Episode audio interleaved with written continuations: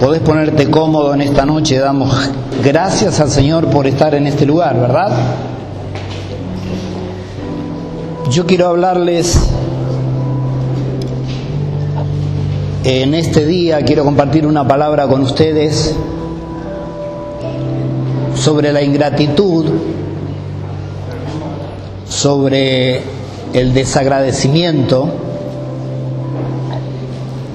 y sobre la ingratitud, por ejemplo, hay un diccionario que da una definición que a mí me gustó, por eso la, la anoté.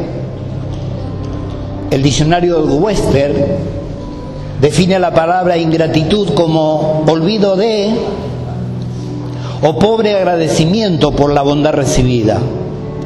También puede definirse como apreciar o valorar, o valorar lo que se tiene o lo que se, se ha recibido la gratitud no expresada es también ingratitud, que desaparece, no corresponde al beneficio recibido. O sea, la ingratitud, la gratitud, perdón, no expresada también es ingratitud. Y en el libro de Éxodo capítulo 8, yo te voy a ir leyendo los versículos, pero no te puedo esperar porque tengo varios pasajes, entonces es imposible, pero igualmente van a estar apareciendo allí en la pantalla. En el libro de Éxodo capítulo 8, versículo 22, dice el Señor, en aquel día yo apartaré la tierra de Gosén, en la cual habita mi pueblo, para que ninguna clase de moscas haya en ella, a fin de que sepas que yo soy Jehová en medio de la tierra. ¿Y por qué puse este versículo? Porque en estos pasajes, y Éxodo capítulo 7 si querés, nosotros podemos ver las plagas que Dios envió sobre Egipto. ¿Cuántos se acuerdan de eso? ¿Verdad? Que las conocemos, 10 plagas, y más o menos las plagas de las moscas eran creo que la cuarta plaga. Las otras plagas el Señor no hace mención de esto, pero el pueblo de Israel, mientras estaban cayendo las plagas sobre Egipto, estaba habitando en Gosén. ¿Dónde quedaba Gosén? Ahí en Egipto. Muy cerca del templo del faraón, muy cerca del rey del río Nilo, estaban sucediendo todas las cosas que ya conocemos como que el río se tornó en sangre, como las plagas de las moscas, de los piojos, eh, eh, las plagas de las ranas, diez plagas, ya sabemos qué sucedió. Mientras pasaba todo eso, que había una lucha espiritual entre Moisés y Faraón y los espíritus de ambos, el pueblo de Israel estaba habitando en Gosén. ¿Qué quiere decir esto? Que todo lo que estaba sucediendo en Egipto, aunque el pueblo de Israel estaba allí, ellos no pagaban las consecuencias. ¿Estás escuchando? No pagaron las ellos cuando hubo toda oscuridad en Egipto, en Gosén no había oscuridad. Cuando había piojos en todos lados, en Gosén no hubo piojos. Donde estaba el pueblo de Dios no sucedían las mismas cosas que estaban sucediendo en Egipto. De una manera igual va a suceder en este tiempo. Yo a veces lo escucho al, al pastor y realmente hay algo que no lo dicen todos. ¿Qué es lo que no dicen todos? Que los tiempos que vienen son malos. ¿Estás escuchando, iglesia? Los tiempos que vienen son malos. ¿En dónde está escrito eso? En la palabra de Dios. Pero vos tenés que tener tranquilidad porque nosotros habitamos en Gosén. Van a caer mil, van a caer diez mil a nuestro lado, pero a nosotros no llegará porque nosotros estamos esculpidos en las manos de Dios. Pero lo que va a venir sobre la tierra no es bueno, es malo. Eso es lo que dice la Biblia, la palabra del Señor.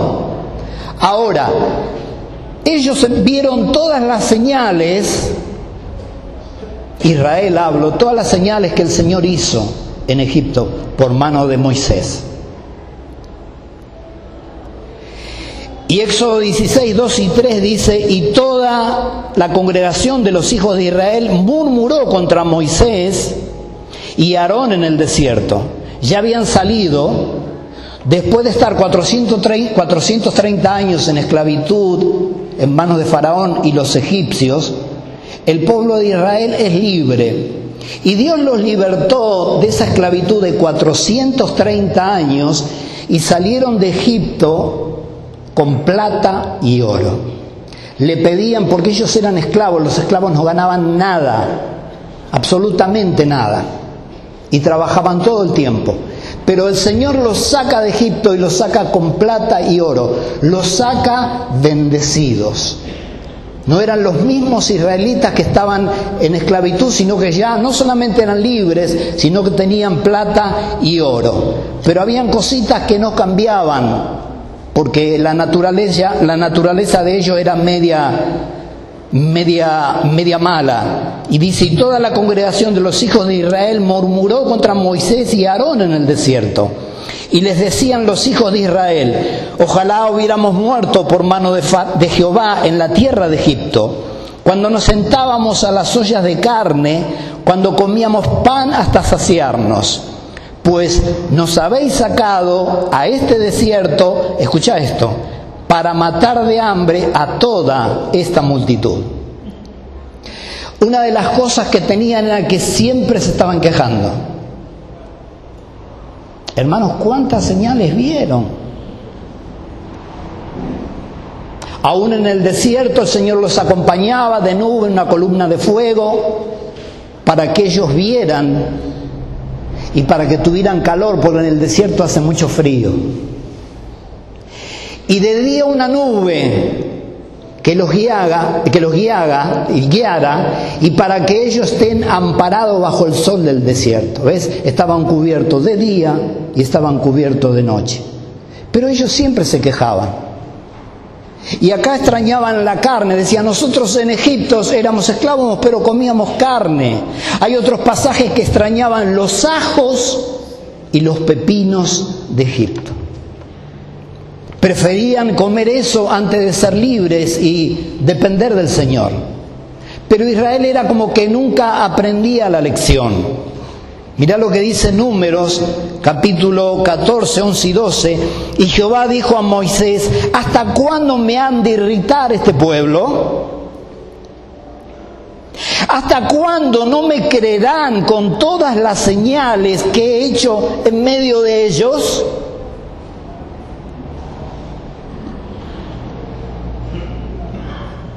El Señor hablaba con Moisés decía, pero qué pueblo rebelde todas las señales que les mostré de que yo existo, de que yo soy real, y sin embargo no me creen. ¿Hasta cuándo? Le dice a Moisés. Versículo 12 dice, yo los heriré de mortandad y los destruiré, y a ti te pondré sobre gente más grande y más fuerte que ellos.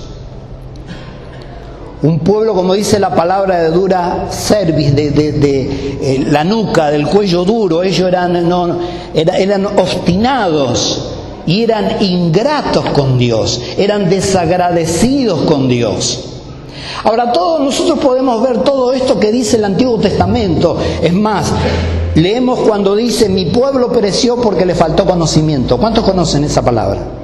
Casi todos la conocemos. Luego dice, pero no quisieron conocer de mí.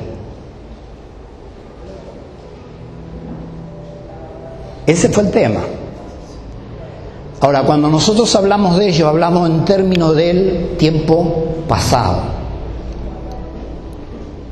Yo dije por lo que leímos y por lo que sabemos un poquito de la historia de Israel, que el pueblo de Dios era desagradecido, que preferían estar esclavos a estar dependiendo de Dios cada día. Dios les había prometido una tierra que fluye leche y miel y hacia, ahí iban. Pero no creían y eran desagradecidos. Y mi pregunta es esta, ¿y hoy qué? ¿Y hoy qué? ¿Ha cambiado el pueblo de Dios?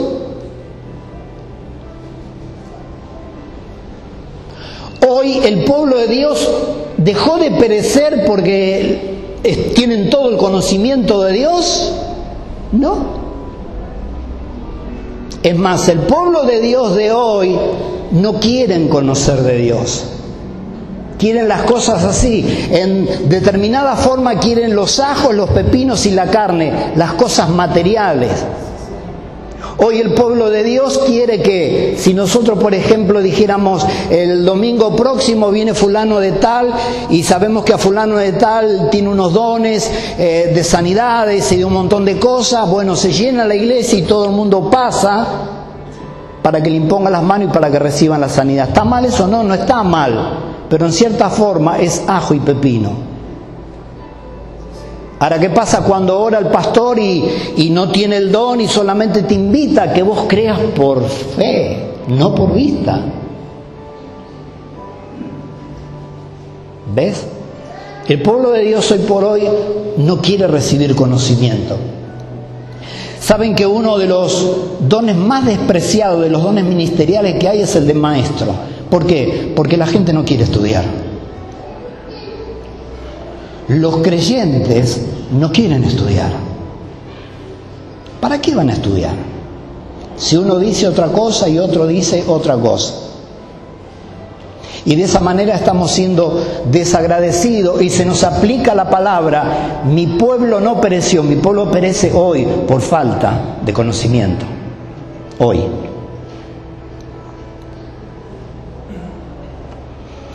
Por eso esta gente que se, que, se, que se quejó, el Señor le dijo a Moisés, no van a entrar a la tierra prometida.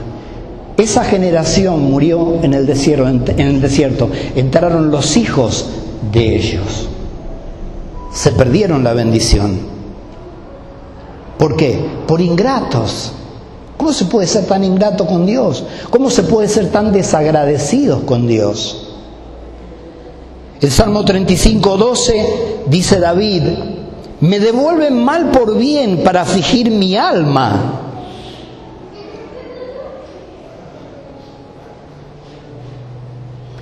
El Salmo 109.4 dice, David, en pago de mi amor me han sido adversario, mas yo oraba. Cuando David dice me devuelven mal por bien, está diciendo yo le hice bien a personas y me están pagando con mal. ¿Por qué? Porque son personas desagradecidas, son personas ingratas. Ahora, pareciera que fuera algo, ¿cómo lo puedo decir? Contrario a lo que nos enseña la misma palabra, que lo que sembramos, ¿qué pasa? Lo que sembramos, cosechamos, lo que sembramos recogemos. Pero ¿se puede aplicar esto, esto a, a, nuestro diario vivir también? Sí se puede aplicar. ¿Se puede aplicar al Nuevo Testamento? Se puede aplicar. David decía, me devuelven mal por bien. Si él sembró bien, tendría que recoger bien. Pero a veces no sucede eso. ¿Por qué? Porque hay mucha gente ingrata,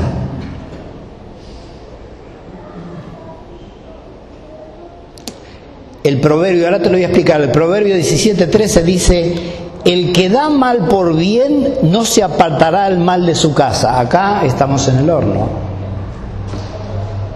El que da mal por bien, si vos sos un te hacen un bien y sos un desagradecido, dice que el mal no se va a apartar de tu casa. Mirá, el Señor Jesús cuando estuvo en la tierra aquí con sus doce discípulos, con Judas, ¿sembró amor u odio? ¿Qué sembró? ¿Qué recogió? ¿Sembró fidelidad o sembró infidelidad? ¿Qué sembró? Fidelidad. ¿Qué recogió? Infidelidad. Recogió todo lo contrario a lo que el Señor Jesús había sembrado en él. Y pasó algo parecido, pero obviamente ya estamos entrando en el tiempo de la gracia cuando estuvo Jesús. Porque en realidad el tiempo de la gracia comenzó no cuando vino Jesús, porque seguía el tiempo de la ley. El tiempo de la gracia comenzó cuando el Señor muere en la cruz del Calvario, hace lo que tiene que hacer, al tercer día resucita, va al cielo en el altar de Dios, entrega como sumo sacerdote su propio sacrificio y como Cordero de Dios, el mismo es el Cordero, entrega ese sacrificio. A partir del que el Padre acepta ese sacrificio del sumo sacerdote, que también era Jesús, comienza el tiempo de la gracia. Porque todos nuestros pecados fueron remitidos, llevados al fondo del mar. A partir de allí comienza el tiempo de la gracia. ¿Estás escuchando, iglesia? A partir de allí comenzó ese tiempo, pero él ya estaba anticipando lo que iba a ser la gracia, por eso que perdonó a la mujer que cometió adulterio, por eso que pudo convivir con Judas tres años sabiendo que lo iba a traicionar.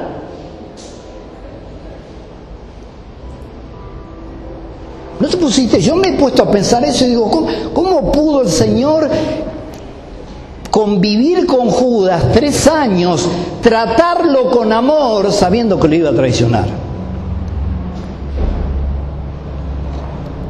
¿Ves lo que es ser cristiano? Sabiendo que aún vos le podés hacer bien a alguien y es muy probable que lo que recojas sea lo contrario. ¿A cuánto le pasó eso? A todos, a todos. A todos. El que no levanta la mano es porque es alienígena. Pero eso nos pasó a todos. Vos le hiciste un bien a alguien y te pagó por mal o directamente no. Eh, fue una persona ingrata y desagradecida. No tomó en cuenta, hay algunos que directamente no toman en cuenta el bien que le haces y otros directamente te pagan mal por bien. En Jeremías 18, versículo 19 y 20 dice, oh Jehová, mira por mí y oye la voz de que, los que contienden conmigo. ¿Se da mal por bien? Para que haya acabado hoyo a mi alma, acuérdate que me puse delante de ti para hablar bien de ellos, para apartar de ellos tu ira, porque Jeremías se había puesto delante del pueblo de Israel y Dios, para que Dios tenga misericordia de su pueblo. Y así todo, hablaban mal de Jeremías. Así todo. Al pueblo no le interesó, absolutamente para nada, no le interesó. En Lucas capítulo 17, Versículo 11 en adelante dice, aconteció que yendo a Jerusalén, pasaba por Samaria y Galilea, cuando entró en una aldea salieron a su encuentro diez leprosos, diez hombres leprosos, los cuales se pararon de lejos y alzando la voz diciendo, Jesús, Maestro, ten misericordia de nosotros. Cuando él los vio, les dijo, id mostraos a los sacerdotes. Aconteció que mientras iban fueron limpiados. Entonces uno de ellos, al ver que había sido sanado, volvió glorificando a Dios en alta voz y se postró sobre su rostro a los pies de Jesús, dándole gracias, y este era samaritano. Y respondiendo Jesús le dijo, ¿no eran diez los que fueron limpiados? ¿Y los nueve? ¿Dónde están? No hubo quien volviese y diese gloria a Dios, sino este extranjero y le dijo, levántate, vete, tu fe te ha salvado. Otra vez podemos ver en este pasaje la ingratitud, las personas desagradecidas, las personas que no le dan gracias a Dios, que no le dan gloria a Dios. El maestro va a la casa de Marta y María, donde vivía Lázaro, que era el hermano de Marta y María. Y dice que salieron a su encuentro diez leprosos, dice la historia bíblica, la historia bíblica dice la historia extrabíblica que los leprosos no se podían acercar a menos de 50 metros, o sea, de 50 metros en adelante tenían que estar de la gente, porque la lepra se consideraba contagiosa, y no solamente contagiosa, se consideraba que era un castigo de Dios, peor todavía. O sea, en ese entonces si se veía un leproso, se decía, Dios lo castigó. No era necesariamente así, sino todos tenían que estar leprosos. Pero era incurable. Ahora esta gente escuchó que andaba por ahí el hombre de Galilea y se acercaron a él, dice, se pararon de lejos Y alguien gritó diciendo, Jesús, maestro, ten misericordia de nosotros. Cuando Jesús los vio, les dijo, id mostrado a los sacerdotes, nada más. ¿Les impuso las manos? No. Ey, eso es andar por fe. Eso es lo que te enseñamos acá. Andar por fe.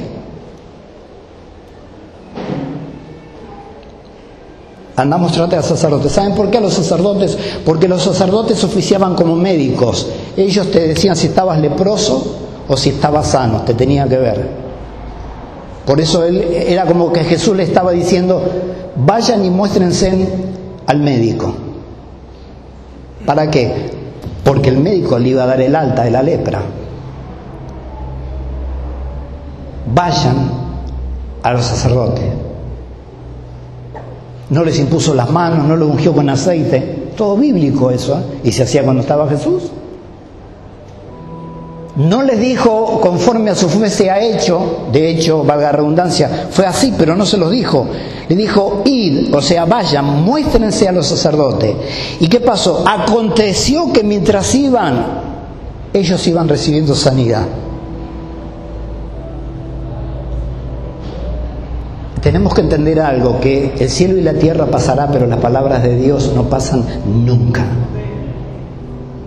Cuando uno da la palabra, esa palabra sale, tiene un efecto, aunque en ese momento no la sientas. ¿Estás escuchando? Cuando el pastor o alguien ora acá y dice recibí sanidad ahora, eso es por fe, hermano, tenés que recibirlo porque eso es por fe. La palabra fue lanzada.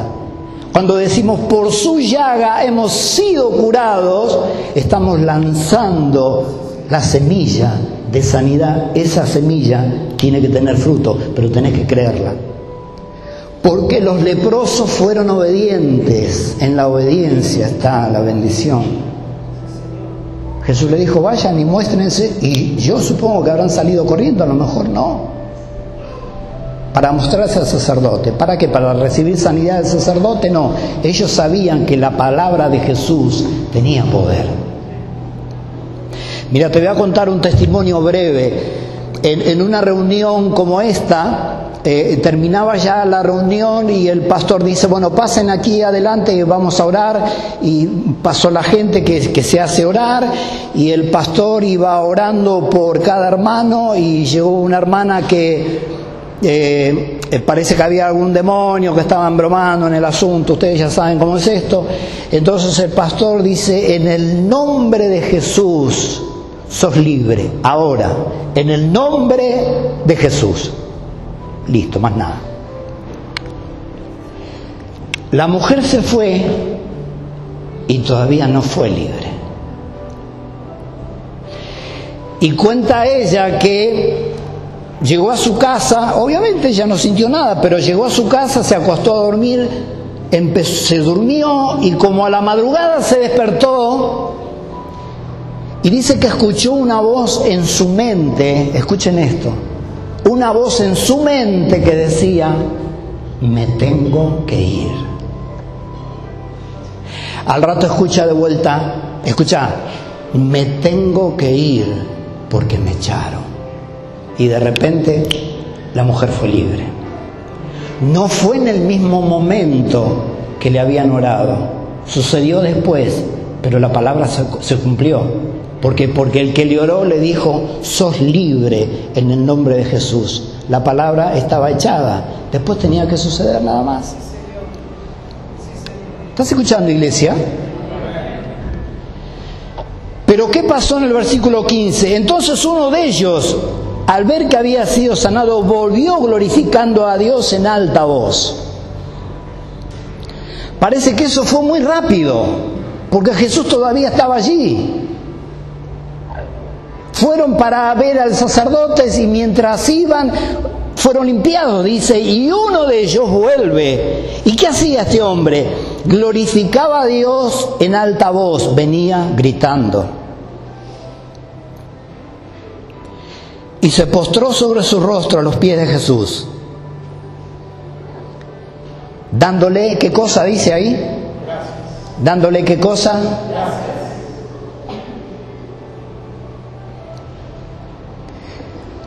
Yo, digo, ¿hace falta ser leproso para darle gracias a Dios?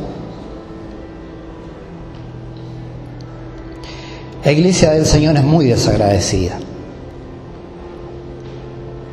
Es muy desagradecida. Después te voy a decir algunas formas que nosotros debemos agradecerle a Dios. Pero si Dios me dio esta palabra es porque la iglesia de Dios es desagradecida.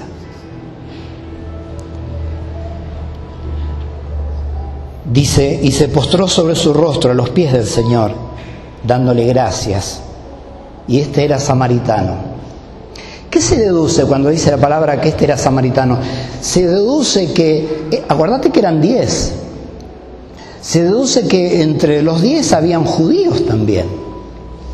Y judíos y samaritanos no se llevaban bien, porque los samaritanos tenían mezcla de sangre Tenían sangre judía y sangre gentil, era una mezcla, y practicaban las cosas del judaísmo, pero también practicaban las cosas que practicaban, que hacían otras religiones. Entonces, para vos imaginate, los judíos ortodoxos eran como blasfemos, no se podían ni ver. Pero en la desgracia se habían unido, tanto los judíos como el samaritano porque todos estaban pasando por lo mismo. Está comprobado que eso pasa con los animales. Los animales, por ejemplo, cuando eh, sucedió lo del tsunami este, ¿dónde fue que fue? ¿En Katrina? No, no. Bueno, cuando sucedió lo, del, lo del tsunami, los animales lo perciben con anterioridad lo que va a pasar y todos corrieron hacia la altura porque sabía que se venía el mar para la tierra.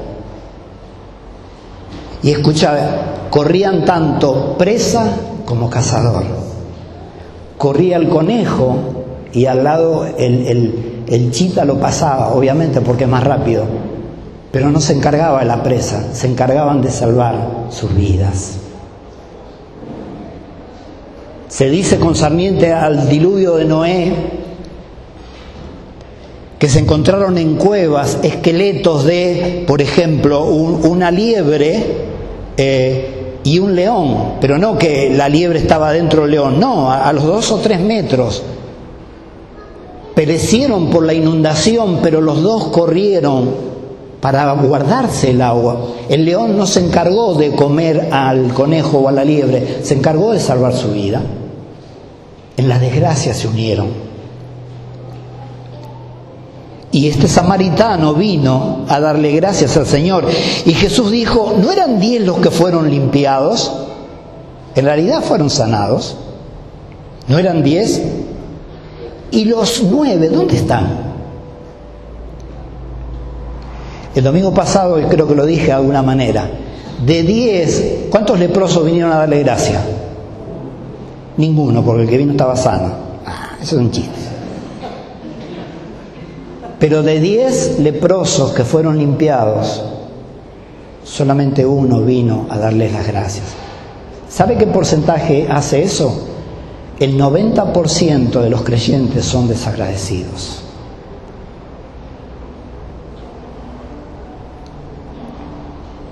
Ah, pero eso fue en ese entonces. No, no, no, no. Fue en ese entonces y hoy también. Tengo algunos años de experiencia y conozco a muchos creyentes, no, en realidad no sé si decir cristianos, pero creyentes desagradecidos, que fueron sanados de cáncer, que fueron sanados de, de artrosis, que fueron sanados de tumores, que, Dios le devolvió la vista, que, Dios arregló eh, el problema que tenían de, de, en su cabeza o, problemas del corazón. Dios hizo milagros como con los leprosos, no fue precisamente lepra, fue otra enfermedad, pero el milagro existió. Y fueron desagradecidos con Dios. Algunos dieron testimonio, gloria a Dios, aleluya, y pasaron los meses y fueron pasando los meses y después si te he visto, no me acuerdo. Eso es ser desagradecido. ¿Ves? Mucha gente sanada y mucha gente apartada, gente que conoció a Dios y se apartaron. No hubo quien volviese y diese gloria a Dios sino este extranjero, dijo el, Señor. La pregunta es esta, ¿será pecado ser desagradecido?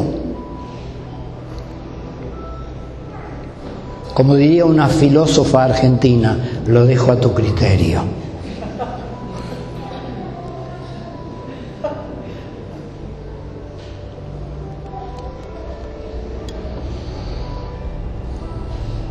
Le dijo, versículo 19, le dijo a, a este samaritano, levántate, vete, tu fe te ha salvado. Ahí la palabra salvado es la palabra griega soso, S-O-Z-O, que quiere decir salvado, restituido o sanado. Acá lo que tendría que haber dicho es sanado, pero bueno, sabemos que fue salvado y sanado. Ya lo sabemos porque la palabra lo dice. El agradecimiento es uno de los más nobles sentimientos del corazón humano. ¿Estás escuchando, iglesia? El apóstol Pablo, el apóstol Pablo, 41 veces da gracias a Dios en la palabra.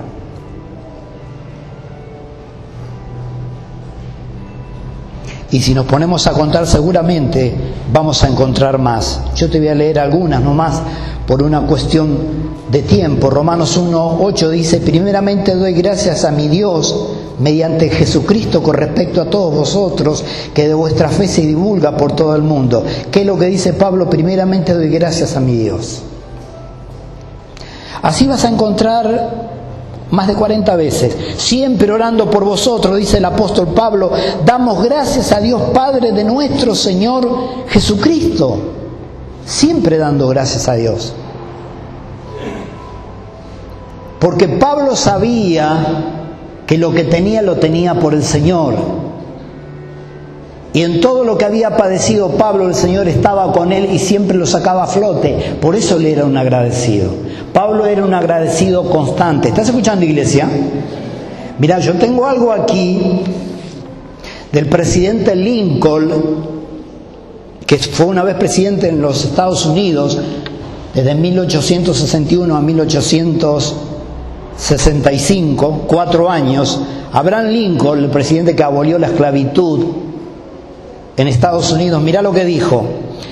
Antes de, antes de convocar un día, de, un día nacional de ayuno, el presidente de los Estados Unidos, Abraham Lincoln, declaró, hemos sido los destinatarios de las bendiciones más selectas del cielo. Hemos sido preservados estos muchos años en paz y prosperidad. Hemos crecido en número y riqueza y poder como ninguna otra nación ha crecido, pero hemos olvidado a Dios. Hemos olvidado la mano amable que nos preservó en paz, nos multiplicó, nos enriqueció y fortaleció.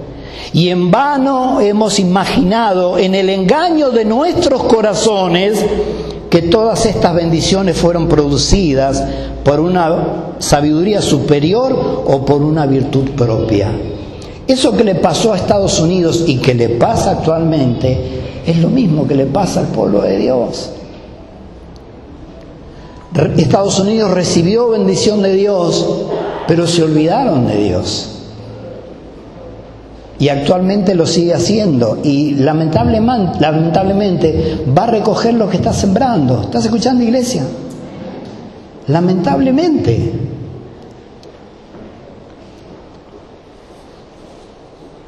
Dice la palabra del Señor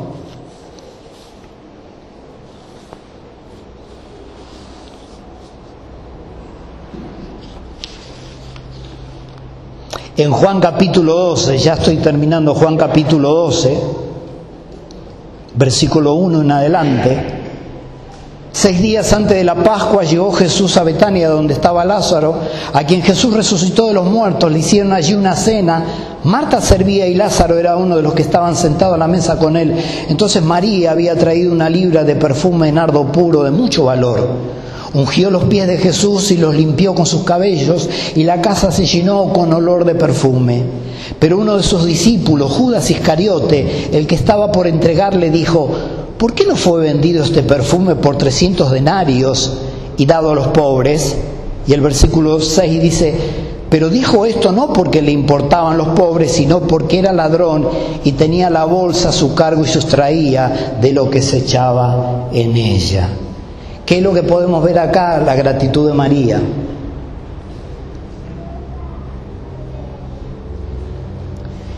Un perfume de nardo puro Dice María, versículo 13, entonces María había traído una libra, una libra más o menos 350 gramos, 350 gramos son 350 miligramos, mililitros, perdón, de perfume, de nardo puro. Nardo era una planta de la India y, el perfume se llamaba, llevaba ese nombre, nardo puro, se traía de la India. Ese perfume lo tenía María y lo usó para Jesús. ¿Saben por qué? porque era agradecida.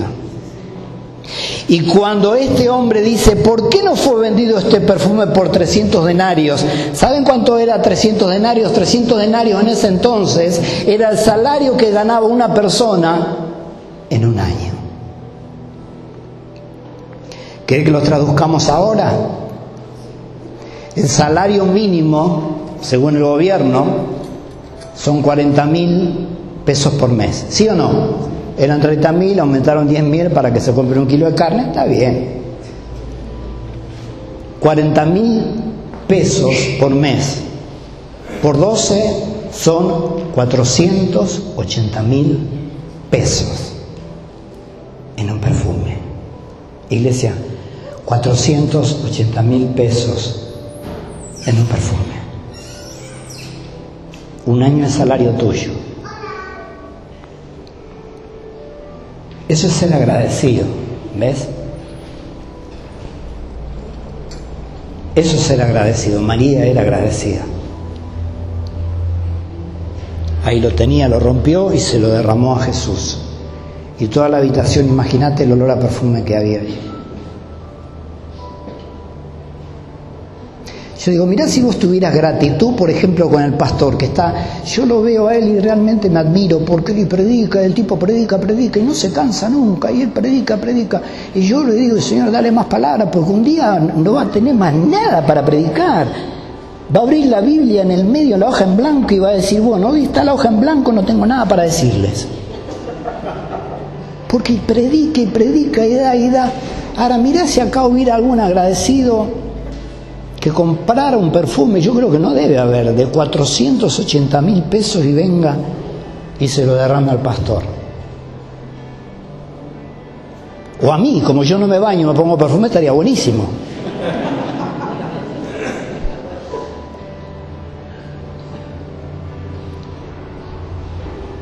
...480 mil pesos en un perfume porque tenía gratitud en su corazón, iglesia. ¿Estás escuchando? A Judas no le importaba. Mira Judas, tres años con el maestro, tres años escuchándolo todo el tiempo, salvo cuando Jesús se apartaba para ir a hablar con el Padre, escuchándolo tres años, un discipulado pero intenso. ¿Qué aprendió? Nada.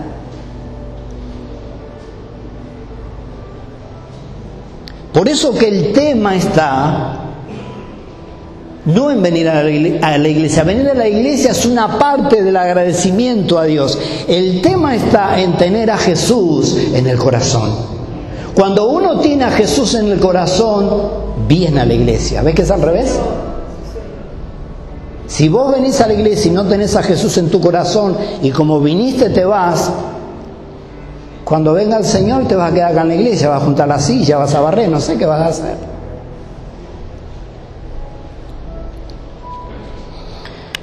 ¿Cuántas formas tengo de agradecer a Dios? Por ejemplo, orando. ¿Cómo andamos con la oración? Ey, ¿cómo andamos con la oración? ¿Cuánto tiempo oras por día?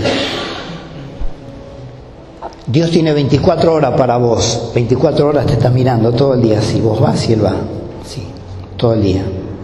Y te libra de un montón de cosas que vos no las ves, Él te libra.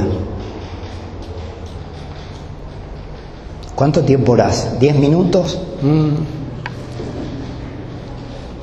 ¿15 mm. minutos? ¿Cuánto orás?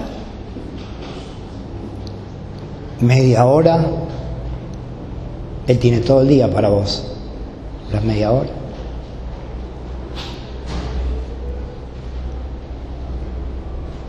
¿Cuánto tiempo lees la Biblia? Hay hermanos que no tocan la Biblia ni con la punta del dedo, así, ni así la tocan. Ni así.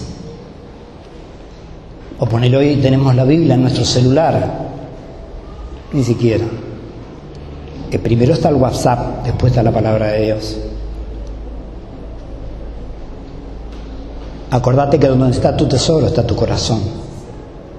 Donde está aquello que vos más querés, ahí está toda tu mente, todo tu ser interior. Yo enseñé lo que es corazón. Ahí está todo tu ser, donde está tu tesoro. ¿Dónde está tu tesoro? Podemos dar gracias a Dios, ser agradecidos con Dios, alabando a Dios, adorando a Dios, leyendo su palabra, congregándonos. Vos que me estás mirando por internet y no te congregás, ¿crees que es lo mismo? ¿Crees que es lo mismo? A lo mejor estás en tu casa calentito allí. ¿Qué hora es? Unas empanadas, una pizza Acá hay gente que está desde las 6 de la tarde, desde las 6 de la tarde, son 9 menos 20, sin comer nada, sin tomar nada, no sé, harán 15 grados más o menos, es un poco de frío, nadie se saca el abrigo, todos estamos abrigados. ¿Vos crees que es lo mismo? ¿Vos crees que es lo mismo? No, yo miro predica en YouTube. No, la Biblia dice no dejando de congregarnos, como algunos tienen por costumbre. No dice no dejando de ver cosas en YouTube. No dice eso. ¿Crees que es lo mismo? ¿Crees que sos agradecido no congregándote y quedándote en tu casa? Total está el Facebook, ¿cuál es el problema? Y el día que el pastor le dé baja al Facebook, porque en cualquier momento le va a dar de baja, ¿qué vas a hacer? ¿Te vas a buscar a otro y así vas a andar?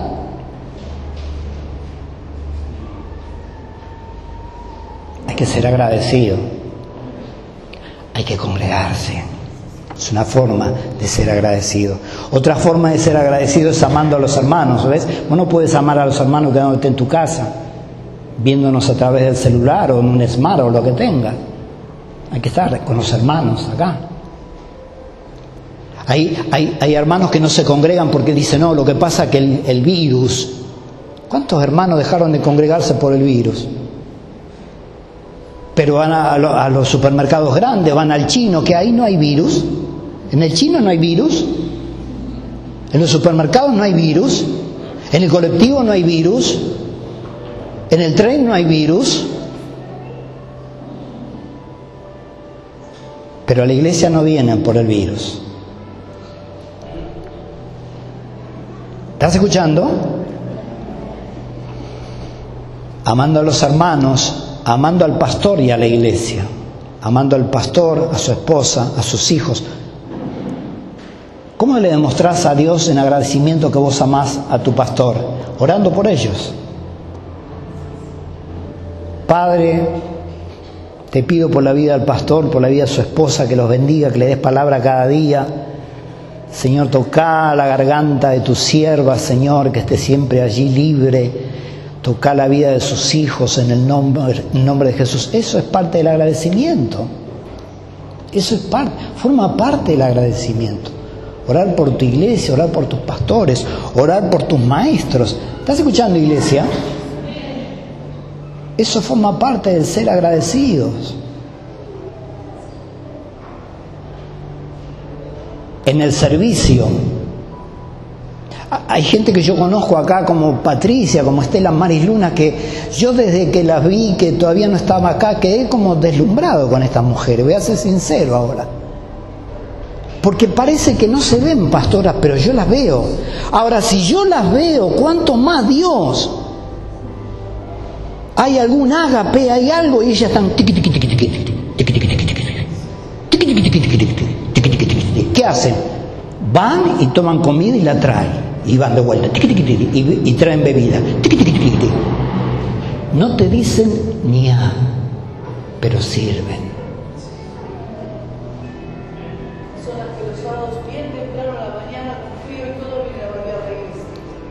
Son las que los sábados, bien temprano en la mañana, con frío y todo, vienen a baldear la iglesia. ¿Saben cómo se llama eso? Eso se llama gratitud.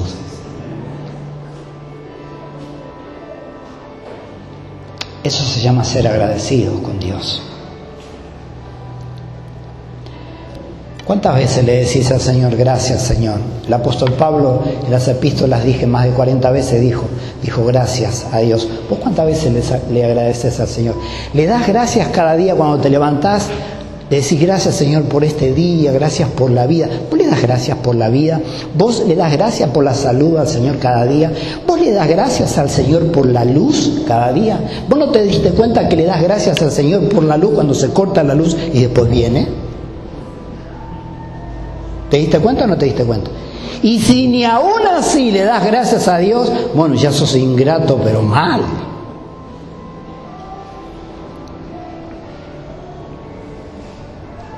Ustedes habrán visto, dando testimonio, damos gracias a Dios también. Ustedes, habrán visto al diácono Gabriel cuando pasa a hablar aquí. ¿Cuántos lo ven cuando hoy subió? ¿Sí o no? Y casi siempre le está quebrado y algunos dirán medio maricón. No, no es maricón, es que te estoy dando una mano, Gaby, te estoy dando una mano. Él se pone a hablar y pisa. No, no es maricón. Él fue un hijo pródigo. Algunos de nosotros no lo conocemos eso. Estuvo más de 20 años apartado. Deseaba las agarroas de los cerdos. Entonces él cuando sube ahí sabe de dónde lo sacó el Señor. Por eso se le quiebra la voz. Eso es gratitud.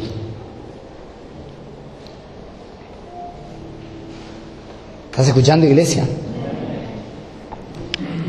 Eso es gratitud. Escucha, no hay muchos hijos pródigos. Algunos no vuelven más. Algunos se van a perder para siempre. Termino con este pasaje que decía el apóstol Pablo en 1 Tesalonicenses 5, 16 al 18, estar siempre gozoso, procurar estar gozoso. La idea es procurar, no podemos estar siempre gozosos, pero la idea es procurar, estar siempre gozoso, estar con vida. Estar siempre gozoso, orar sin cesar. ¿Qué quiere decir orar sin cesar? Que estemos en comunión con el Señor siempre.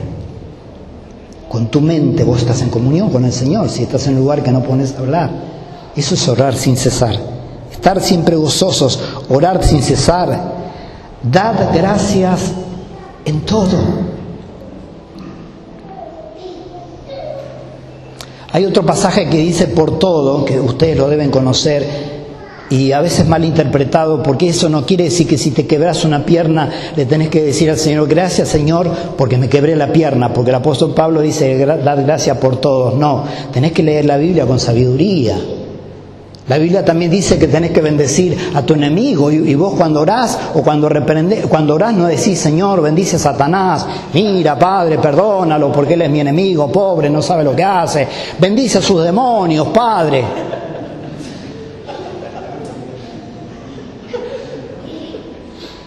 Pero la Biblia dice que hay que bendecir a los enemigos. Sí, pero tenés que tener criterio y sentido común. Dad gracias en todo es, por ejemplo, en medio de este mal momento que estoy viviendo, yo doy gracias a Dios porque tengo vida y Él me va a sacar de esta situación. Eso es dar gracias a Dios en todo. En la abundancia como en la escasez. No por, sino en medio de esa situación. ¿Ves? Hay que leer la Biblia y tomarla con criterio y con sentido común. Dad gracias en todo porque esta es la voluntad de Dios para con vosotros en Cristo Jesús. ¿Cuál es la voluntad de Dios para con nosotros en Cristo Jesús? Que demos gracias en todo. Y Colosenses 3:15 dice, y la paz de Dios que gobierna en vuestros corazones, a la que asimismo fuisteis llamados en un solo cuerpo, y sed agradecidos. Sed agradecidos. Vos no estás aquí por casualidad, yo tampoco. Estamos aquí por una causa. El Señor nos trajo. Y si hay algo que he aprendido es a ser agradecido. Mira, yo en mi casa cuando me pongo a orar y, se me da por agradecer, agradezco por todo. Por la luz, por el lavarropas, por, por la compu, por todo. Y voy nombrando uno por uno. Por el microondas. Cuando me baño, lo que dije el perfume es un chiste, me baño todos los días. Cuando me baño, y abro la ducha y me meto y está calentita. Yo sé lo que es eso porque mucho tiempo atrás me bañaba con un chorro de agua fría en la cárcel de Olmos. Y me bañaba porque me venía a visitar mi vieja. Una vez por semana. Una vez por semana me bañaba. Un chorro de agua fría así. Todas las ventanas rotas. Y salí de allí y estaba tiritando más o menos media hora y tomaste y, y tiritás, tiritás, tiritás. Entonces yo cuando me meto, me meto con este frío a bañarme en mi casa y sale el agua calentita, yo le digo gracias Señor, gracias por esta agua, gracias por esta ducha, gracias por esta casa, gracias. Que no haga falta que estés mal para agradecer lo bien que estás ahora, que no haga falta. Debemos ser agradecidos con Dios en todo. Padre, te damos gracias, Señor, por tu palabra. Gracias, Señor, porque tu palabra tiene vida propia. Gracias, Señor, porque tu, tu palabra da resultado, es eficaz. Señor, perdonanos cuando somos desagradecidos, cuando no sabemos agradecerte, Señor, con nuestras actitudes, con nuestros pensamientos, cuando no somos agradecidos en la oración, en la, alabanza, en la adoración, cuando no somos agradecidos en congregarnos, Señor, perdonanos, ten misericordia de nosotros, Señor, sabemos que no te agrada, sabemos que está mal, Señor, Sabemos que no te gusta la ingratitud, Señor, porque vos no sos ingrato. Perdonanos, Señor, y ayúdanos a ser agradecidos cada día, a ser agradecidos por cada día, Señor. Que ni bien nos levantemos podamos decir, gracias, Señor, por este día. Esté nublado, tenga sol o sea de lluvia, es el día que hizo el Señor. Me gozaré y me alegraré en él porque tengo vida y porque tengo salud. Gracias Señor por un día más y gracias Señor por un día menos que falta para tu venida, para venir a buscar a tu pueblo. Yo te doy gracias, Señor, por la vida de cada uno de los que están aquí presentes y aún los que nos están mirando por Facebook, Señor, y te pido por sus vidas que les bendiga, Señor, y que sean agradecidos en todo momento y en todo lugar, porque esta es tu voluntad. Te lo pido en el nombre de Jesús y te doy gracias. Muchísimas gracias. Amén y amén.